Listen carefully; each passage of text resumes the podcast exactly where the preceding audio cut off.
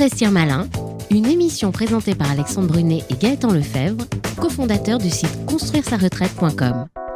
Bonjour à toutes et à tous, investisseurs malins, voici l'heure de votre rendez-vous mensuel consacré aux investissements sous toutes leurs formes. Vous voulez investir malin, cela va, de soi, et vous avez trouvé le bien de vos rêves. Et là, la mauvaise nouvelle tombe, votre banque refuse de vous accorder votre crédit immobilier. Elle vous parle de HCSF, de taux d'endettement, de taux d'usure, etc. Bon, vous y étiez préparé, bien entendu, car euh, durant toute l'année 2023, on a cessé d'entendre que les taux avaient explosé. Donc, finalement, vous êtes dit, est-ce finalement intéressant d'investir si les taux sont élevés et que les prix baissent? Dans ce contexte, nous avons besoin d'une orientation sur ces fameux taux et sur ces refus de prix. Nous voulons savoir s'il existe néanmoins des solutions pour obtenir un financement. Et pour nous apporter un éclairage sur la situation, nous avons le plaisir d'accueillir Caroline Arnoux, directrice générale de CAFPI, la référence des coursiers immobiliers euh, qui vous accompagne dans la recherche de la meilleure solution de financement partout en France. Caroline Arnoux, bonjour, merci d'avoir accepté notre invitation. Euh, alors avant toute chose, pouvez-vous un peu nous éclairer sur ce qu'est ce fameux HCSF et quelles sont les règles suivies par les banques? Alors le HCSF, c'est le Haut Comité de Stabilité Financière. Déjà, ça fait peur. Hein. Ça fait très peur. Une, vous allez voir, c'est encore pire. C'est une institution qui euh, est présidée par le ministre de l'économie et des finances et le gouverneur de la Banque de France. Donc l'État et la Banque de France. Euh, et euh, c'est un organisme qui a 10 ans maintenant et qui a pour euh, mission finalement de, de veiller à éviter tous les risques systémiques euh, finalement de, la place financière en France. Éviter le surendettement des Français. Oui, le surendettement des Français, le, risque sur les banques, euh, euh, etc. Hein, donc, comme son nom l'indique, stabilité. Et ce Haut Conseil a émis hein, depuis 2021 des conseils, des recommandations pour l'octroi de crédit, mhm. qui sont devenus, début 2022, des obligations mhm. pour les banques.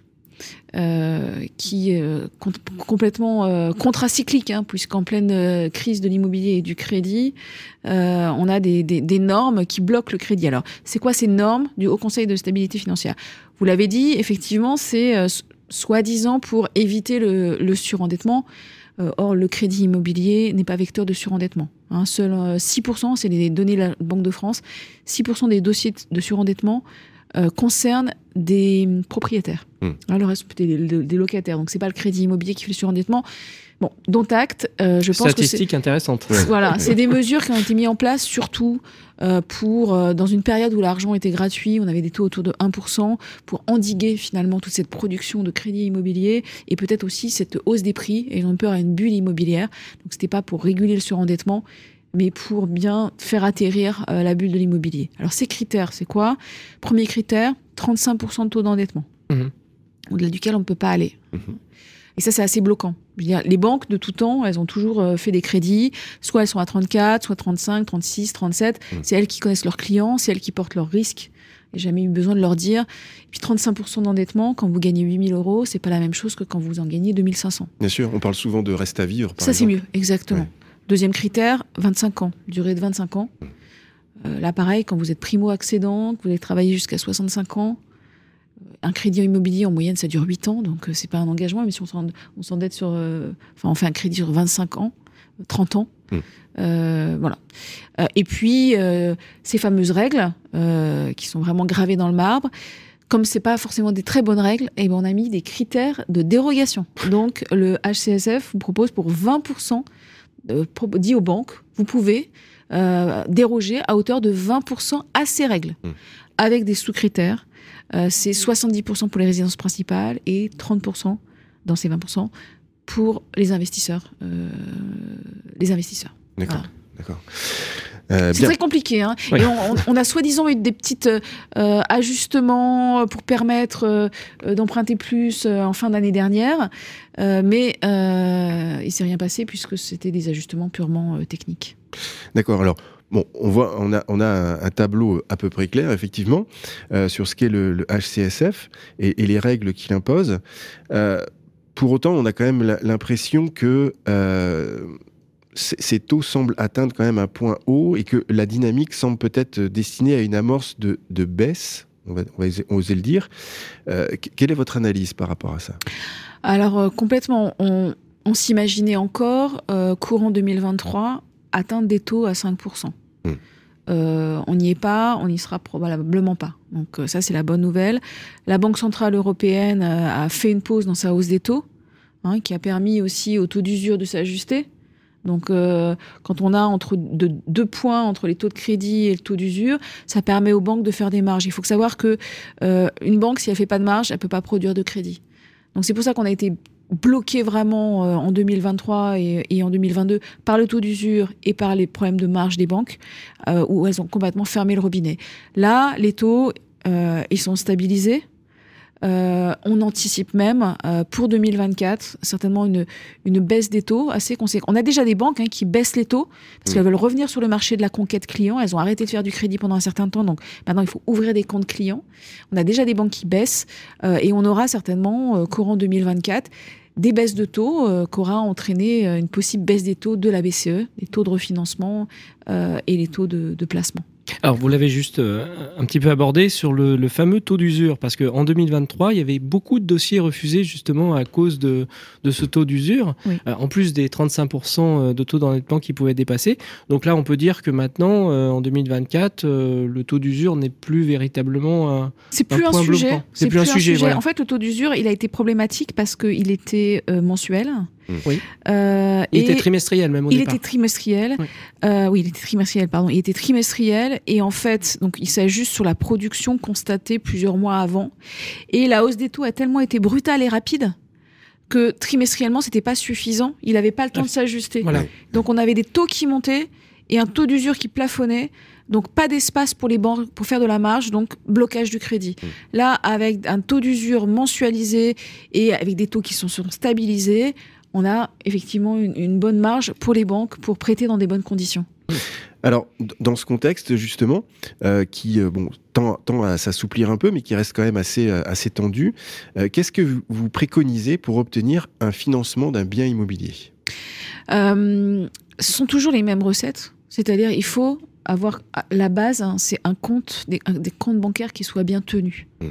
Hein, c'est-à-dire que le banquier, il voit deux choses le risque la rentabilité. Donc, un, le risque, c'est d'avoir des comptes euh, où vous n'avez pas de... Ça arrive à tout le monde, hein, mais où au moins quelques mois avant d'envisager votre crédit, vous dites... Une hygiène financière. Une hygiène financière.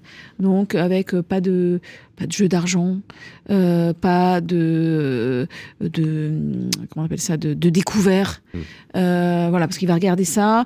et aussi, évidemment, quand vous allez emprunter, faire attention aux sauts de charge euh, euh, voir par rapport à ce que vous louez ou ce que vous réglez déjà en crédit, euh, que vous passiez pas de, de, de, 1500 à 3000 parce que là, le banquier peut se dire oui, mais en termes de reste à vivre, ça va être compliqué. Donc vraiment, vraiment anticiper ça. Et puis ensuite, comparer hein, les assurances emprunteurs, parce que ça va jouer beaucoup aussi mmh. sur sur votre crédit. Euh, et, ça va, et ces fameux HCSF, ça permet parfois aussi de passer sous les critères de 35%, de bien pouvoir négocier son assurance emprunteur. Et là, on peut gagner entre 10 et 20 000 euros sur toute la durée du crédit. Ça va très vite. Donc ça va, exactement. Ça, donc ça va, ça va très très très vite. Euh, et puis, euh, euh eh bien, passer par un courtier. Euh, ça, je pense que pour avoir un crédit. Alors, c'est pas, c'est pas complètement une, une, tarte à la crème et je presse pas euh, forcément pour ma paroisse, mais quand vous avez des taux autour de 1% euh, et que c'est facile et que les banques prêtent, euh, vous toquez à la banque, euh, vous dites, voilà, moi je veux 1% et il n'y a pas de, il a pas de négo. Quand vous avez, dans le contexte actuel, des barèmes bancaires euh, qui sont extrêmement hétérogènes, hein, où on va aller, je pense, hein, de, de, de 4,30 à, à 5,50 ou 5,60, mmh. euh, parce que les banques, finalement, c'est des prix catalogues. Euh, comment vous, en tant qu'emprunteur, vous savez quel est le bon taux? Et le bon taux, c'est pas c'est pas le même que le taux de votre voisin, selon votre le bien que vous, voulez acheter, selon votre, votre euh, si vous achetez seul, selon votre profil, mmh. exactement. Euh, et euh, et la négociation. Le, courtier, il sait quelque chose, il sait quelle banque, à quelle période va être appétente à tel mmh. ou tel type de profil. Ah.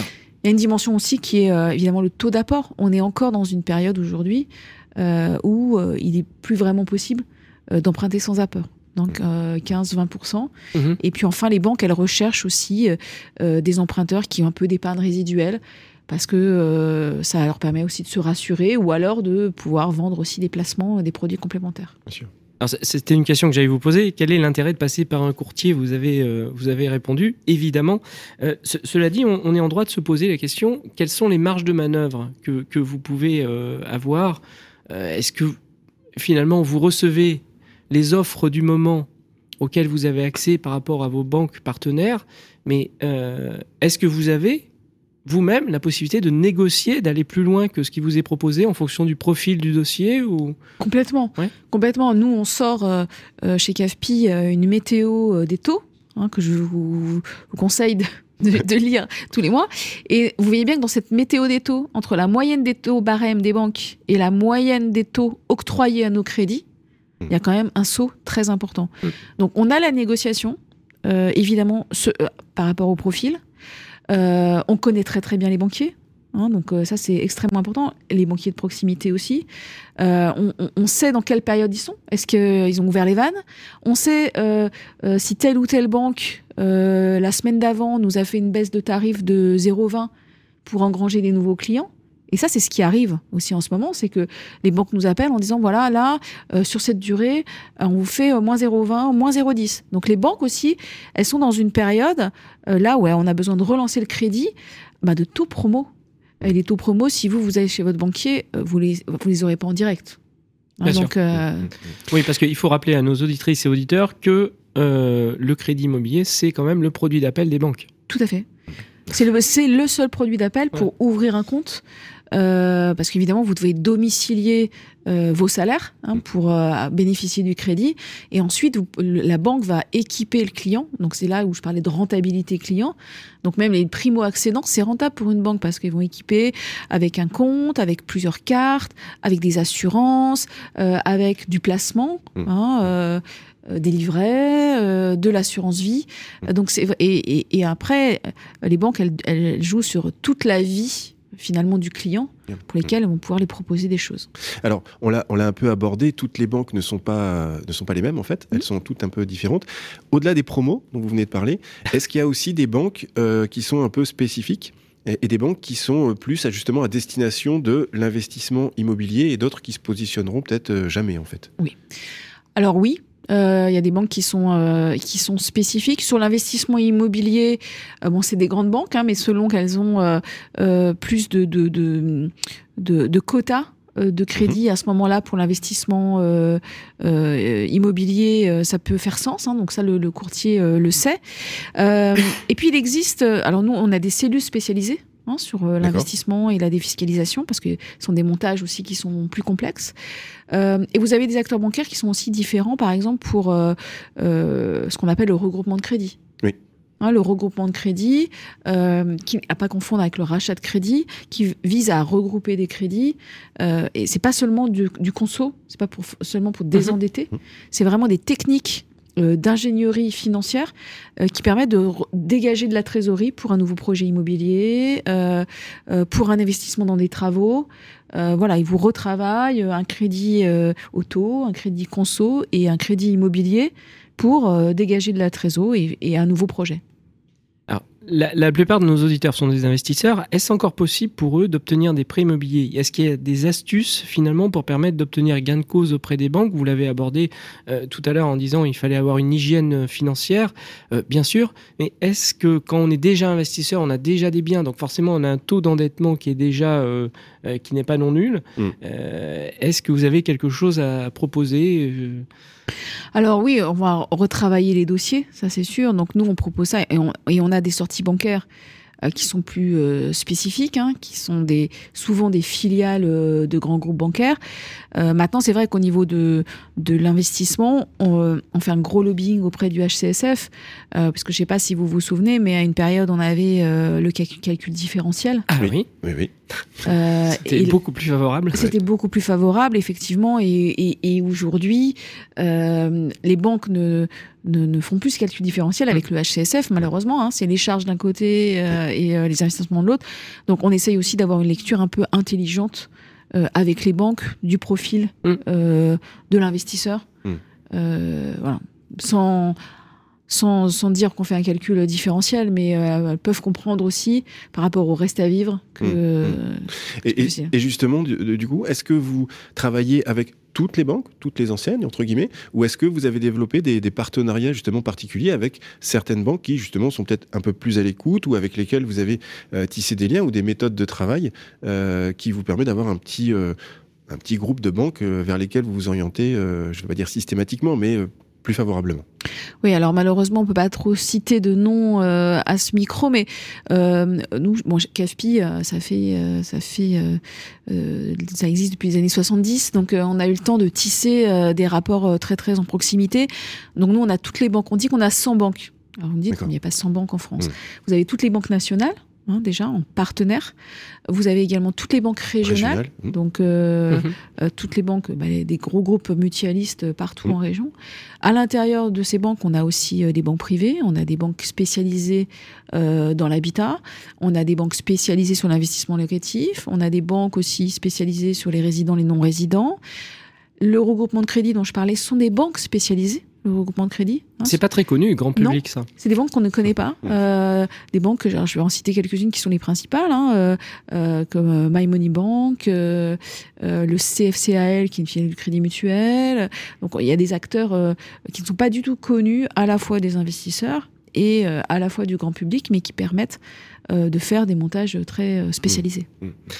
Très bien, alors maintenant passons à la question du mois qui nous est posée par Johan de Perpignan. Euh, alors lui, euh, il fait encore plus loin. Est-il possible et plus facile d'obtenir un prêt via une banque étrangère?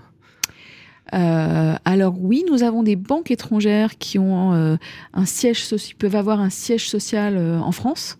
Mhm. Euh, donc celles-ci, on peut, on peut travailler euh, avec elles et qui ont souvent euh, sont des banques étrangères qui veulent vraiment se développer sur le territoire français. Donc ça peut être intéressant, Mhm. comme elles ont des grosses ambitions, euh, plutôt pour des, sur des bons profils. euh, ça peut être intéressant de, de travailler avec ces banques euh, étrangères. Euh, et puis, on a des banques euh, étrangères qui opèrent de l'étranger pour, euh, un- pour financer en France des biens aussi de, de non-résidents. Mais ça, c'est beaucoup plus exotique et un Mm. peu plus complexe. ouais. Il faut savoir que les banques étrangères, si elles n'ont pas de siège social en France, elles n'ont pas, elles sont pas, sous- elles ont pas les mêmes taux que nous. Oui. Et Mm. dans la, dans, la, dans la zone euro, euh, on a quand même des taux plus favorables euh, qu'ailleurs. Donc c'est pas forcément euh, parfois très avantageux. Mm. Euh, et, euh, et, et- la France, la France est, est mieux notée hein, au niveau euh, euh, international. Et puis euh, euh, donc c'est pas c'est pas c'est pas forcément avantageux de passer par une banque euh, étrangère qui voudrait investir pour investir en France. Par contre, on peut trouver des banques étrangères qui ont des sièges en France et qui peuvent avoir de l'appétit pour le crédit, Mm. mais ça ne sera pas sur des gros volumes. Mais vous pouvez toujours demander à, à- à des courtiers qui euh, qui travaillent euh, qui travaillent avec ces banques. Très bien. Eh bien, merci euh, beaucoup, euh, Caroline Arnoux. Nous rappelons à nos auditeurs que vous êtes euh, directrice euh, de, générale de CAFPI, la référence des courtiers en crédit. Et quant à nous, nous vous donnons rendez-vous le mois prochain pour découvrir un nouveau thème. En attendant, vous pouvez nous retrouver sur le site construire-sa-retraite.com dans lequel vous pourrez découvrir plein d'investissements malins. Et n'oubliez pas, demain se décide aujourd'hui, ne passez pas à côté des bonnes occasions en suivant les bons conseils de nos invités. Merci Caroline Aron. Merci, Merci. à vous. Investir malin, une émission présentée par Alexandre Brunet et Gaëtan Lefebvre, cofondateurs du site construire-sa-retraite.com.